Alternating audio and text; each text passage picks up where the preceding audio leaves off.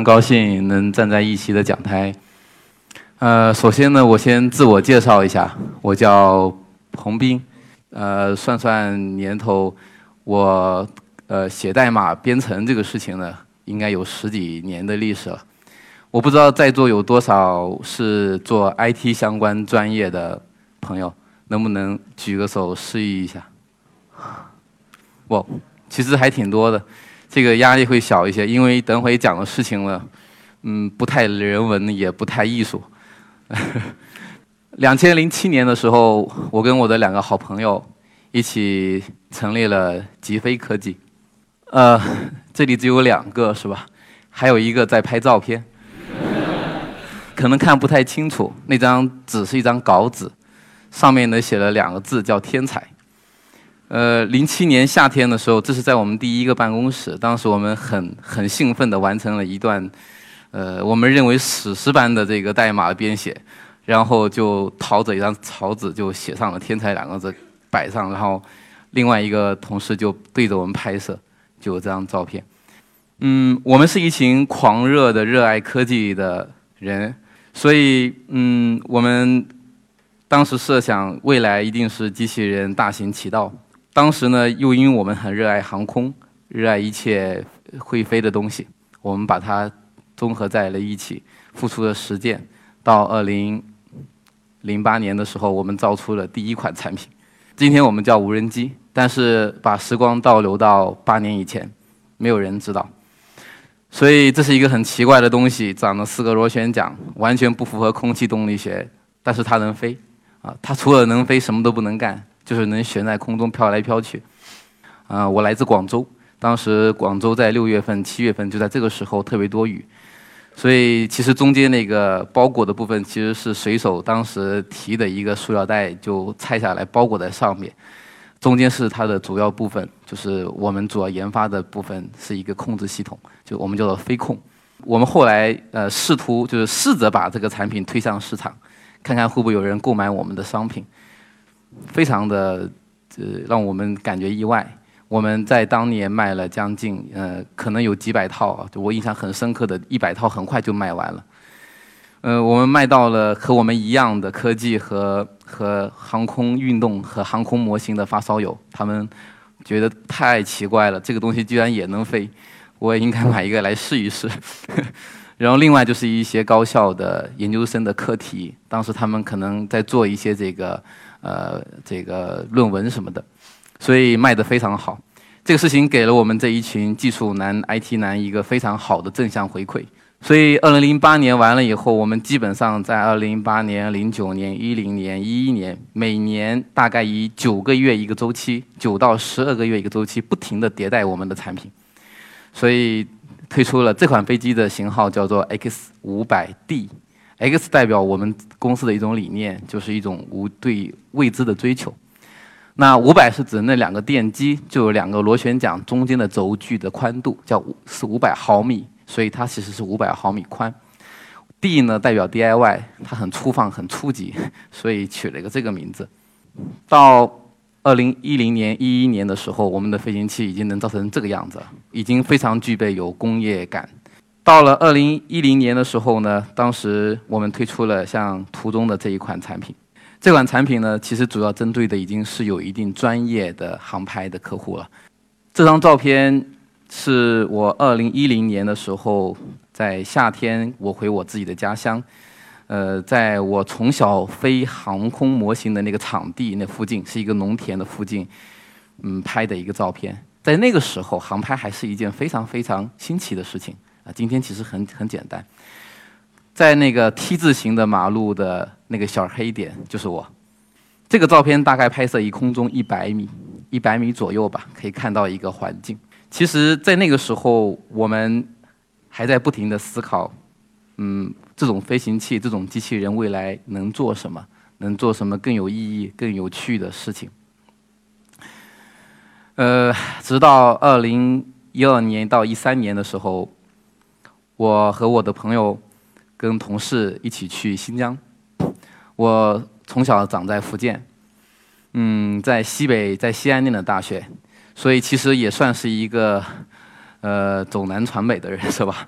至少能够 能够能够吃得了面食啊，知道什么是肉夹馍，吃得了这个泡馍，呃，所以我初初初初到新疆的时候，其实感触并不大。当我落下飞机，呃，我的朋友接我们开的车从那个那个乌鲁木齐开车到库尔勒，就第二天我们去吃烤全羊的时候，我们发现，哇，怎么这么多的棉花地，就是一望无际的棉花，一片一片一片一片一片，你根本看不到边界。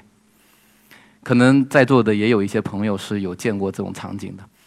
但是对于一个南方人，虽然在北西北待过，但是也没有见过这样的场景。我们原来曾经见过最、最、最浩瀚的场景是火车经过郑州的时候，看到那些小麦呀什么的，呃，这些场景。但是看到这么多的棉花，也非常的、非常非常的兴奋。那个时候正好是十月份，啊，九月份到十月份，棉花还没有采摘，啊，还在地里边。呃，按我们后面了解到的，就是它还没有打落叶剂，所以你看到那个棉花的叶子，其实真实照片会有一点泛绿啊，这个有点泛黄，所以还还没有掉叶子，要把那个落叶，然后才可以采摘棉花。因为身为科技科技工作者，呃，我们就在想这个事情，说我们能不能在上面做一些事情呢？我们第一次想到的是，哦，我们带一台航拍的无人机来了，我们拍拍照片嘛，特别漂亮。但紧跟着我们发现了一些非常非常有意思的事情，而且深触动人心的事情。有一天，我们驱着车辆从一个棉花地穿过去，我们早上看见一个一台拖拉机和四个人，拖拉机在田埂上开，四个人拖着皮管，然后在地里喷洒农药，就这么喷，啊，手拿着啊，人几乎没有任何的防护，那个迎面而来的全是这个。全是这个农药味，我们都能感觉到，我们在在车厢里都能感觉到那个那个农药味非常浓重，但可很可惜那个时候没有拍这个视频影像记录。那我们后边的话呢，在今年的江苏我们拍了一次类似的，可以看一下。人在地里边拿着皮管就这么喷，然后拖拉机在哪里？拖拉机在旁边的田埂上，拖拉机往前开，人往前走。然后每碰到一棵树，停下来重新插管子，再再插上去，再喷。这个事情干得太辛苦了，所以而且呢非常非常低科技。我们当时就在想说，我们是不是能把对应的农药挂在无人机上，做一些农农业的这个喷洒农药的工作。那个时候其实我们不是第一个尝试这类工作的人，当时已经在环在市场上可能有一些人已经在做类似的事情，但是我们自己没有做过。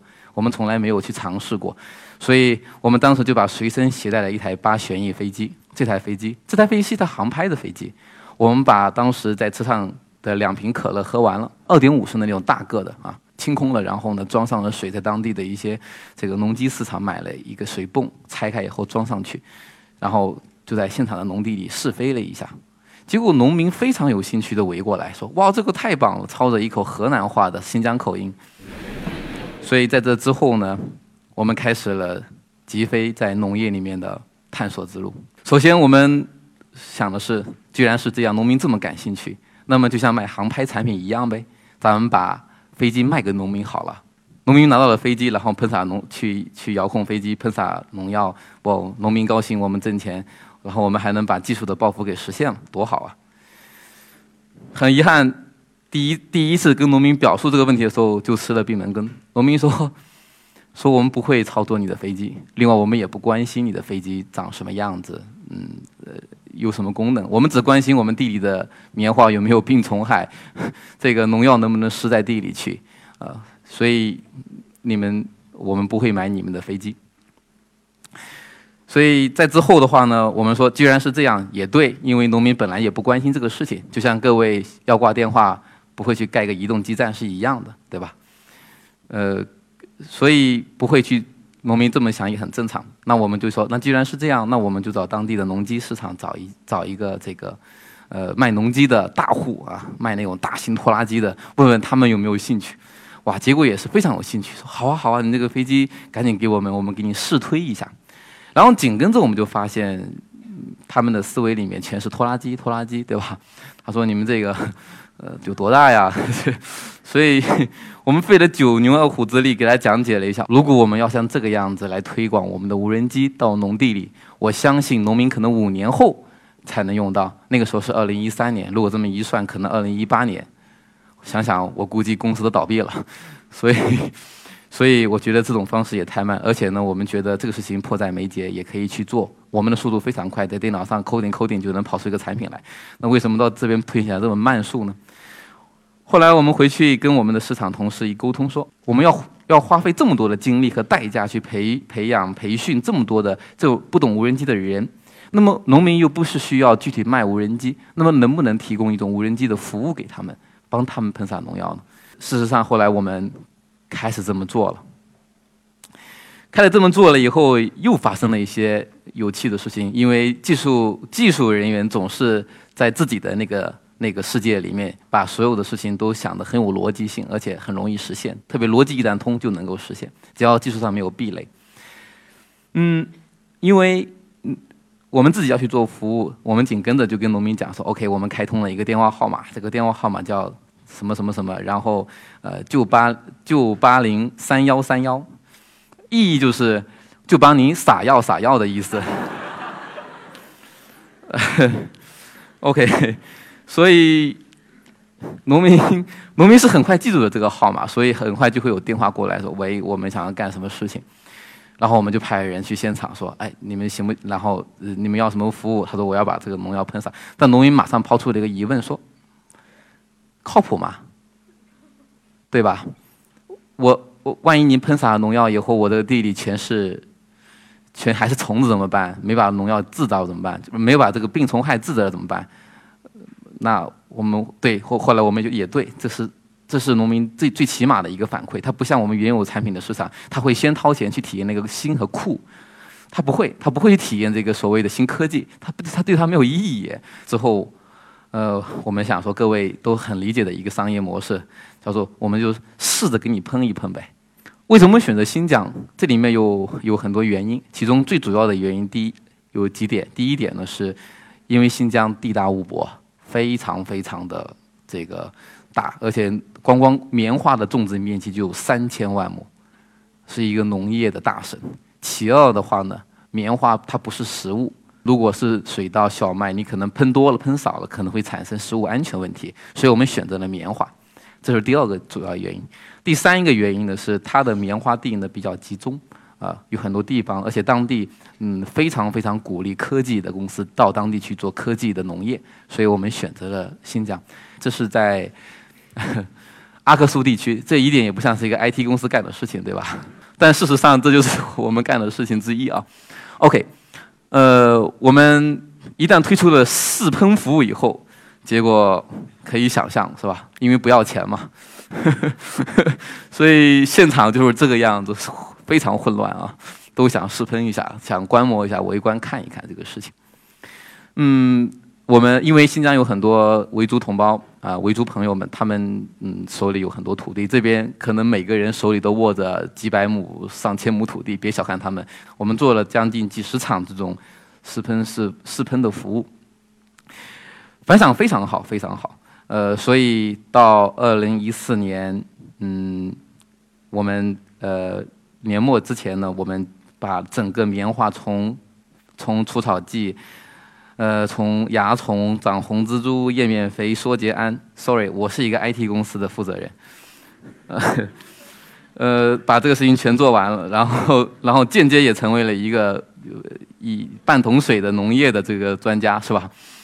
嗯，但就是这么样子，把无人机这个事情呢，就在新疆做了一个非常非常好的实际的用途。但是在这之后的话呢，还有遇到其实有很多问题啊，呃，的技术层面的，可以想象一下，你们看过的脑袋里面的概念的飞机都是那么小的，对吧？像汪峰求婚那种白白色的一个，是吧？上面就只得挂个钻戒。那无人无人机的这个喷洒农药能挂什么呢？呃，我们做过最大的喷洒农药的无人机有我站着这个讲台的，就是这个 T 型台的突出了这么件这么大，能够最大的把八十千克的这个。这个重量拉上天，这是最大的。但后后来我们发现这个经济效益太差了。最后我们做的大概是这张红地毯这么大的一个圆，就四旋翼很大，那个螺旋桨有这么大，单只啊，单只有这么大，有四只，至少四只。所以，一是解决了这要解决负载载重的问题，第二一个这个呃要把农药喷洒到叶面上，飞高了以后，因为打出来的是雾化的水，就雾化的农药。那这些水呢，在新疆这种干燥非常干燥的地方喷出来以后是是会挥发掉的，太高了以后还没有接触到叶面就挥发了。所以呢，我们把飞机尽可能降低、降低、降低、降低，只离着作物表面一米左右到两米的高度飞行。所以就贴着作物表面就往前飞了，嗯，这是一个很大的难题，因为要贴着作物表面，GPS 就不准了，呃，因为呃 GPS 在地面的时候，它的高度信息是非常不准的，但是精度是可以的，经纬度是 OK 的。那除此以外的话呢，新疆一望无际的大田，遥控是不可能的了，所以我们的无人机变成了一个真正智能的机器人，它是自己飞行的，没有遥控的。遥控只是在起飞和降落的时候监护时候、意外时候用的。飞机出去以后，呃，你就看不到飞机了。等它会自动飞回来，啊，就是来回一个来回一个来回，就这么自动的飞行。攻克了这些难题、技术难题以后，顺理成章的，呃，我们就开始了，嗯，无人机在农业里面的运运营。那截止到二零一五年的今天，我们在新疆已经有超过一百个人的运营团队。呃，其实画面已经很壮观，因为这次还来不及这个拍摄对应的视频。我们是今年才棉花，如果熟悉棉花的朋友知道，这个时候的棉花才这么高。那很有可能在今年的年末之前，我们会有几百人的运营团队在新疆。这张画面其实很有民族团结的意思，他们非常和蔼，非常朴实。我们实际上今年在今天在这个棉花地里面，我们可以给农民节约大概百分之三十以上的成本。他们原来喷洒一亩棉花地一年大约是一百块钱，八十到一百，我们现在只收五十块钱一亩地一年。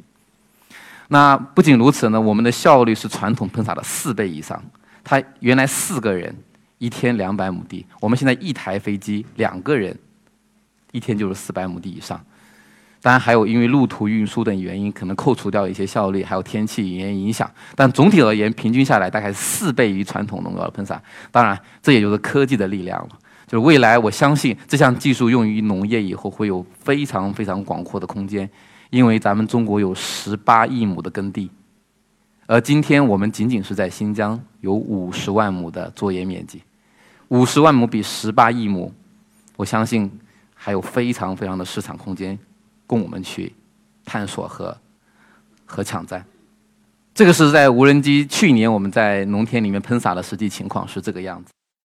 话说到这里，肯定还没有结束，因为作为一家做了八年无人机的公司，呃，我们现在有将近呃两百号研发人员啊，有三百多个在广州工作的职员，我们肯定还做了一些其他事情。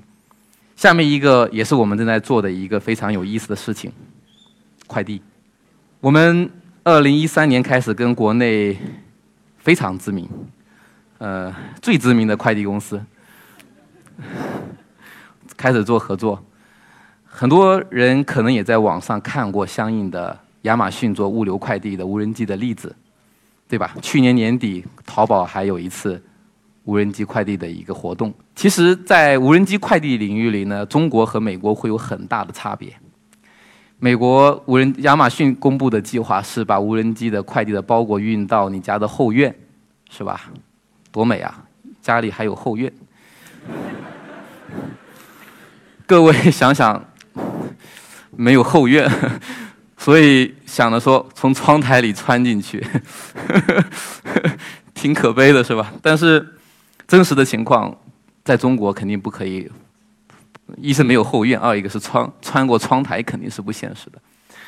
所以在中国的无人机快递呢，更多的是一种接驳的作用。也就是说，从你可以简单的理解为从快递公司的一个仓仓库飞到你们家小区的楼顶，楼顶可以假设为一种虚拟的仓库。未来很有可能是保安，也有可能是保洁阿姨啊。然后去接纳这个包裹啊，它可能自动投下来以后接纳包裹，然后给你派到你家，它就当是赚外快了，是吧？嗯，可以大大的降低目前物流的人力的需求。当然了，除此以外，更主要的还不是因为人力的降低，还是因为城市交通的拥堵，导致快递的效率非常低。可能你们不太清楚，快递公司是非常非常早就在开始跑快递车，就是晚上，白天是不会跑，这些大型的车辆都是晚上跑，因为要避开城市呃这个交通的高峰期。